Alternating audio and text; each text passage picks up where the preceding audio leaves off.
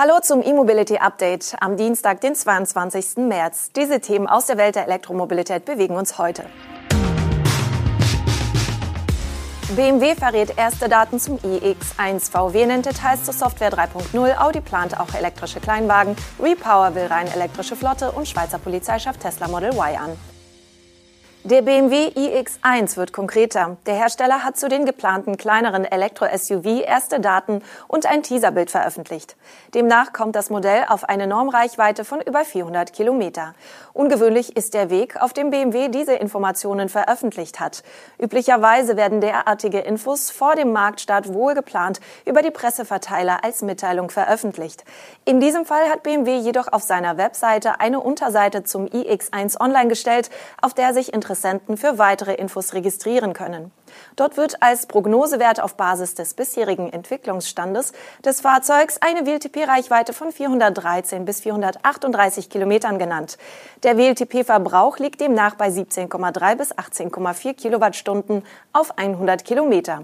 Rückschlüsse auf die Speicherkapazität des verbauten Akkus sind anhand dessen nur indirekt möglich. Unter Berücksichtigung möglicher Ladeverluste von 15 Prozent würde sich eine Batteriegröße von rund 65 Kilowattstunden ergeben.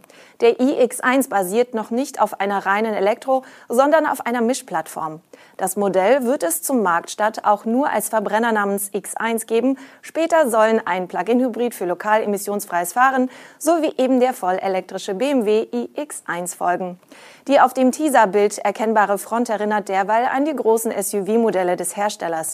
Die Gestaltung der Doppelniere, dem unteren Lufteinlass und auch der LED-Tagfahrlichtsignatur ist klar und von geraden Linien geprägt. Der rein elektrische iX1 soll ab 2023 im BMW-Werk Leipzig gebaut werden. Dort wird auch das Schwestermodell Mini Countryman in seiner dritten Generation vom Band laufen. Beide Modelle werden sich wohl die Technik weitgehend teilen, weshalb die Reichweitendaten des Mini nicht weit von den hier genannten Werten abweichen dürften. Volkswagen hat weitere Features der Softwaregeneration 3.0 für die MEB-Modelle genannt.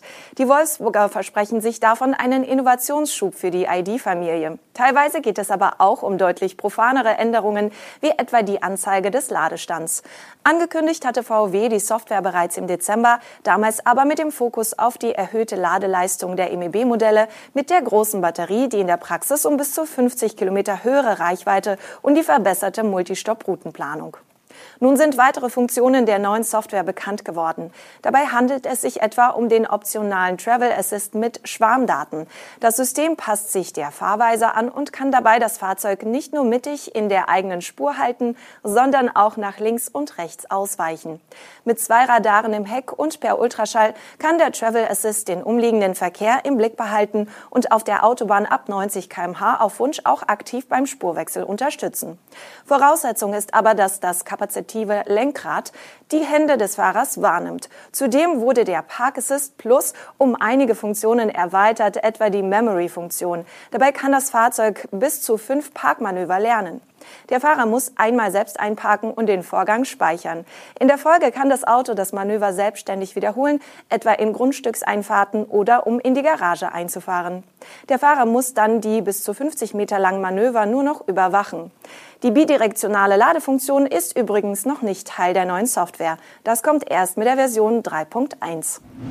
Die VW-Tochter Audi will offenbar auch elektrische Kleinwagen produzieren. Laut Entwicklungsvorstand Oliver Hoffmann sollen bis 2027 alle Kernsegmente elektrifiziert werden.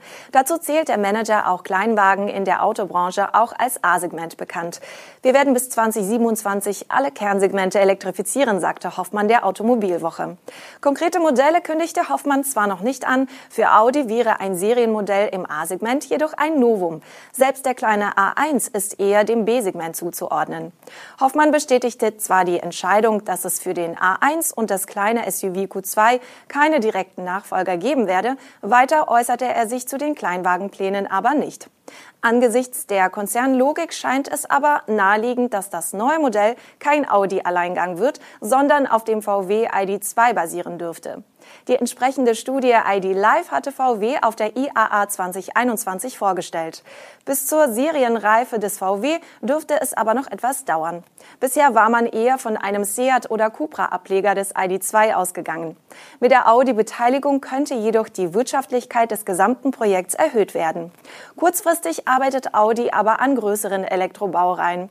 Die Nachfrage nach dem Q4 e-tron und dem e-tron GT ist laut Audi hoch. Von den Modellen auf der PPE-Plattform erhofft sich Audi einen weiteren Schub. Ab 2023 wird das E-SUV Q6 e-tron in Ingolstadt gebaut. Im selben Jahr soll der A6 e-tron als E-Limousine in Produktion gehen.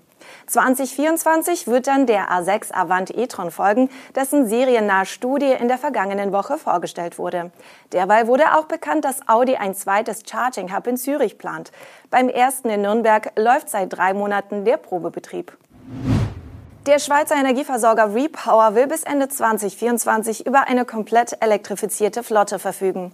Dafür wird das Unternehmen mit Sitz im Kanton Graubünden rund 100 Elektrofahrzeuge einsetzen.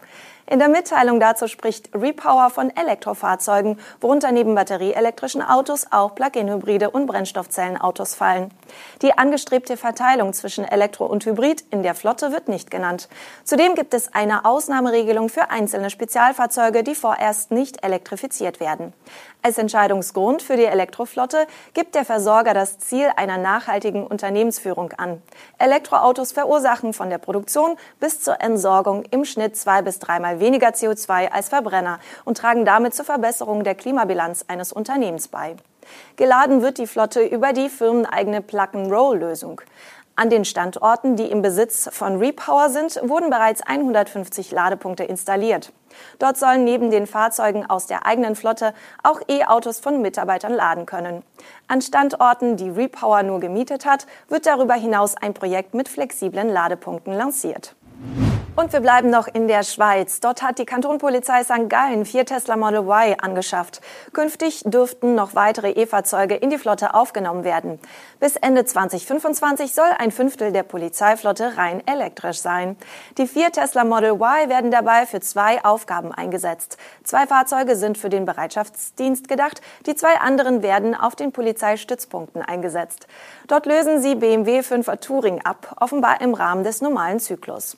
Wie auf dem veröffentlichten Foto wird aber nur ein Fahrzeug ausgestattet. Ein Sprecher der Kantonpolizei sagte, dass die Ausrüstung inklusive Funk- und Netzwerktechnik rund 15.000 Franken kostet. Bei der Anschaffung der Fahrzeuge gab es wie bei Tesla üblich keinen Rabatt auf den Listenpreis von rund 65.000 Franken. Die Polizei rechnet aber mit deutlich geringeren Wartungs- und Betriebskosten. Die ersten Rückmeldungen seien sehr positiv, es gibt aber auch Kritik an den Platzverhältnissen. Die Beamten seien mit ihren Waffengurten sehr breit, sagte der Sprecher. Daher seien Anpassungen vorgenommen worden. In den Einsätzen soll nun ermittelt werden, ob der Tesla für alles tauglich ist, also vor allem im Hinblick auf die Reichweite.